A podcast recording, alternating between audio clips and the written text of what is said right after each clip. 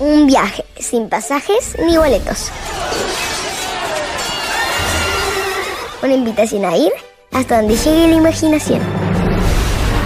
Hubo una época en la que cualquier pirata era libre de tomar su propio rumbo por el mundo. ¿Escuchás mi cuento? Les presentamos Las medias de los flamencos, de Horacio Quiroga. Los lectores de este audiocuento son Francisco Neira, Mara Bustamante, Vale Chinope, Eva Cabrera, Juan Arimbao, Andrea García, Vale Pioli y Nano Fole.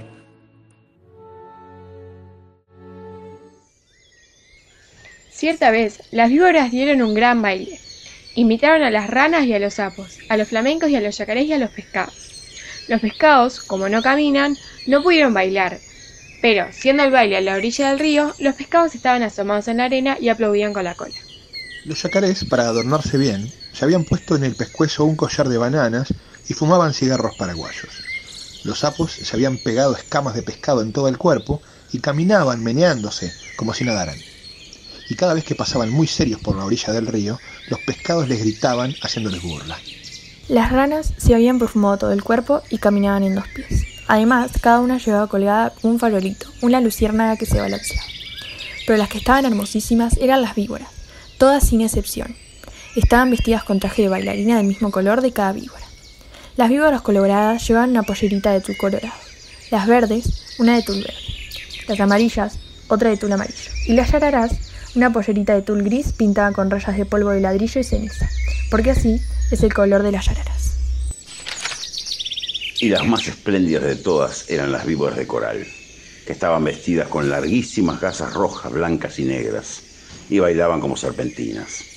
Cuando las víboras danzaban y daban vueltas apoyadas en la punta de la cola, todos los invitados aplaudían como locos. Solo los flamencos, que entonces tenían las patas blancas y tienen ahora, como antes, la nariz muy gruesa y torcida, Solo los flamencos estaban tristes, porque como tienen muy poca inteligencia, no habían sabido cómo adornarse. Envidiaban el traje de todos, y sobre todo el de las víboras de coral. Cada vez que una víbora pasaba por delante de ellos, coqueteando y haciendo ondular las gasas de serpentinas, los flamencos se morían de envidia. Un flamenco dijo entonces, yo sé lo que vamos a hacer. Vamos a ponernos medias coloradas, blancas y negras y las víboras se van a enamorar de nosotros. Y levantando todos juntos el vuelo, cruzaron el río y fueron a golpear en un almacén del pueblo. ¿Quién es que toca mi puerta? Somos los flamencos. ¿Tienes medias coloradas, blancas y negras?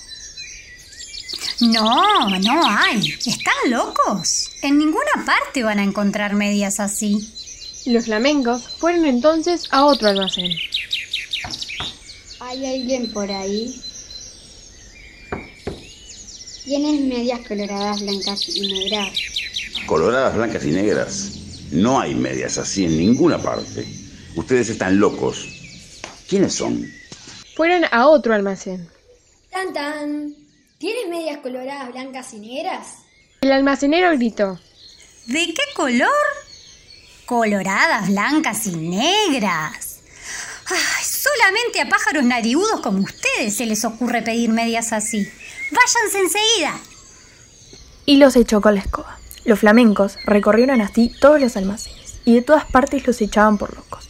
Entonces, un tatú, que había ido a tomar agua al río, se quiso burlar de los flamencos y les dijo haciéndoles un gran saludo. Buenas noches, señores flamencos.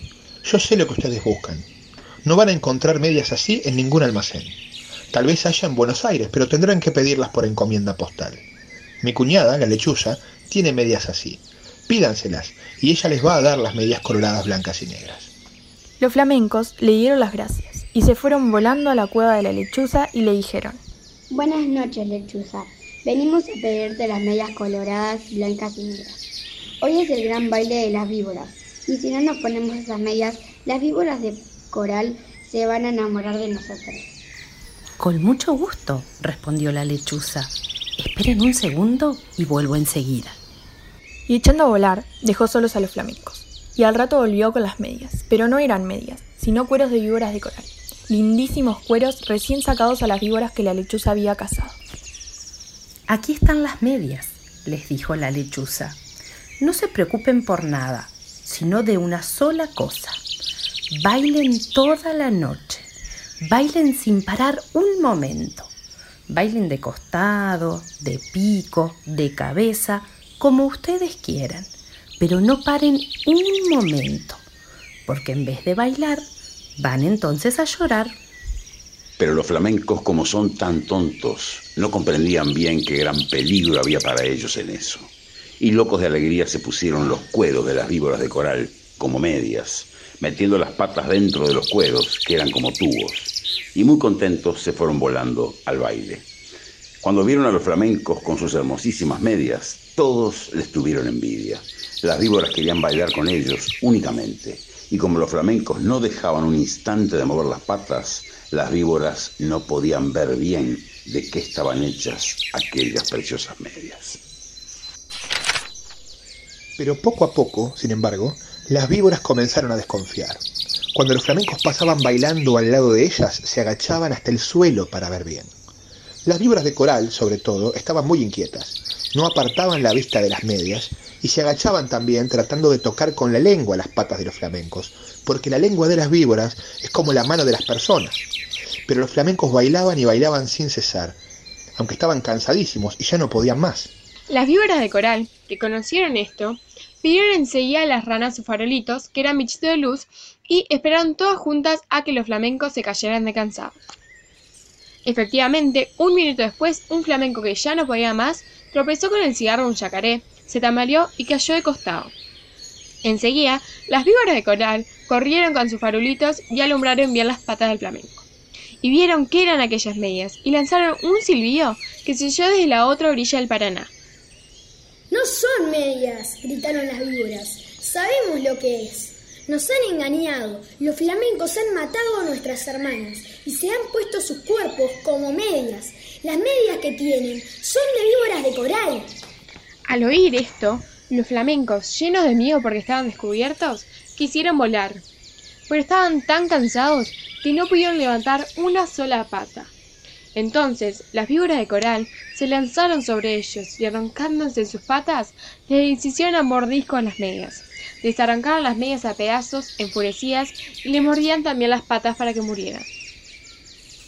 Los flamencos, locos de dolor, saltaban de un lado para otro sin que las víboras de coral se desenroscaran de sus patas. Hasta que al fin, viendo que ya no quedaba un solo pedazo de media, las víboras los dejaron libres, cansadas y arreglándose las gasas de sus trajes de baile. Además, las víboras de coral estaban seguras de que los flamencos iban a morir, porque por lo menos la mitad de las víboras de coral que los habían mordido eran venenosas. Pero los flamencos no murieron. Corrieron a echarse al agua sintiendo un grandísimo dolor. Gritaban de dolor y sus patas, que eran blancas, estaban entonces coloradas por el veneno de las víboras. Pasaron días y días y siempre sentían terrible ardor en las patas y las tenían siempre de color de sangre, porque estaban envenenadas. Hace de esto muchísimo tiempo, y ahora todavía están los flamencos casi todo el día con sus patas coloradas metidas en el agua, tratando de calmar el ardor que sienten en ellas. A veces se apartan de la orilla y dan unos pasos por tierra para ver cómo se hallan pero los dolores del veneno vuelven enseguida y corren a meterse en el agua. A veces el ardor que sienten es tan grande que encogen una pata y quedan así horas enteras porque no pueden estirarla.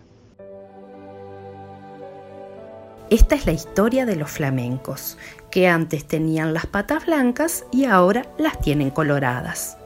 Todos los pescados saben por qué es y se burlan de ellos. Pero los flamencos, mientras se curan en el agua, no pierden ocasión de vengarse, comiendo a cuánto pescadito se acerca demasiado a burlarse de ellos.